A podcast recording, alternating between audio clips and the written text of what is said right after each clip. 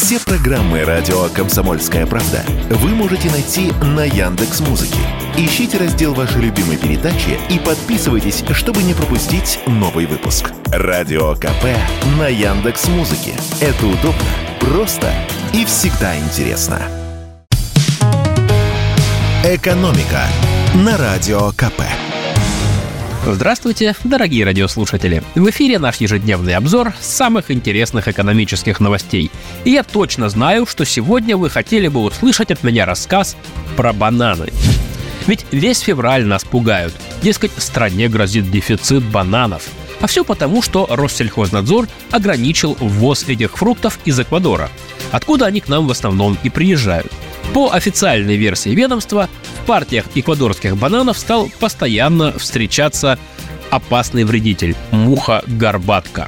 Помочь нам с бананами, правда, уже согласилась Индия. Возможно, подключится и Вьетнам. И некоторые эксперты уже обнадеживают, дескать, теперь бананы станут дешевле из-за более короткого пути доставки. Неужто правда? Вот мы и решили разобраться в банановом вопросе подробнее. И вот что выяснили. Ну, во-первых, если читать постановление внимательно, то приостановлен не весь эквадорский импорт. Касается приостановка только пяти компаний-экспортеров. Именно в их бананах обнаружили больше всего зловредных мух. Остальным эквадорцам пока предложено усилить бдительность. Как объяснила нам доцент финансового университета Динара Возбиева, под запрет попала лишь четверть от общего числа эквадорских поставщиков бананов. При этом доля бананов из Эквадора на российском рынке составляет 97%. То есть эта страна фактически монополист. Оставшиеся 3% сейчас приходятся на Коста-Рику, Гватемалу и Колумбию. При этом, как я уже сказал, помочь нам с бананами вызвалась Индия. А вообще-то именно Индия – это крупнейший мировой производитель бананов. И, как утверждают в Россельхознадзоре, Индия хочет расширить поставки в Россию фруктов. Не только бананов, но и манго, ананасов, папайи и так далее. И в связи с этим у меня есть две новости. Хорошая и не очень. Начнем с той, что не очень. Как рассказал нам председатель правления Международной конфедерации обществ потребителей Дмитрий Янин, хотя Индия и крупнейший производитель бананов, она не очень известна именно на экспортном рынке. И стоимость доставки из этой страны мало отличается от Эквадора, а возможно она окажется даже выше. Как поясняют эксперты, выращивать кучу бананов и экспортировать их – это две большие разницы. Для экспорта нужна еще и развитая транспортная, портовая инфраструктура. А до сих пор Индия бананы практически не экспортировала, ведь там полтора миллиарда своего населения, которое тоже нужно прокормить.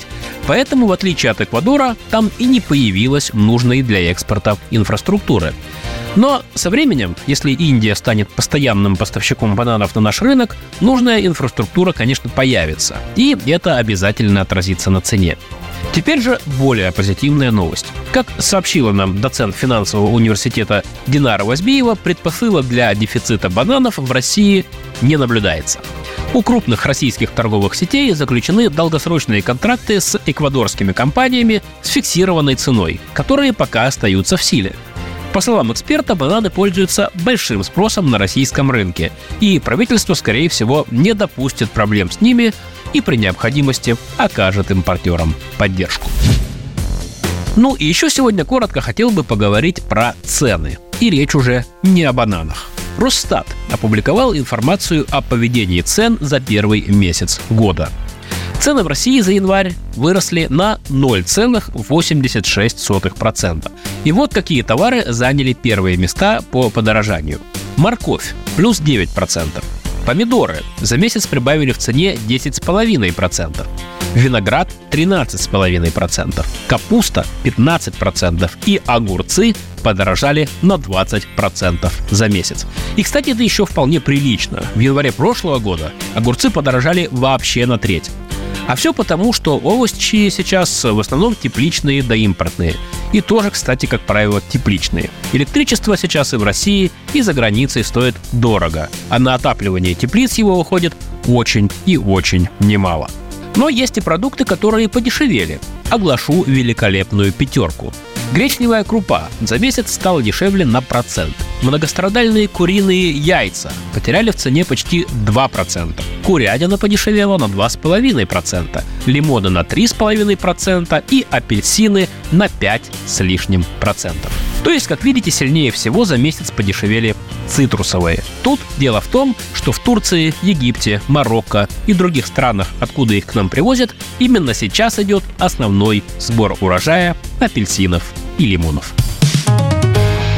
«Экономика» на Радио КП.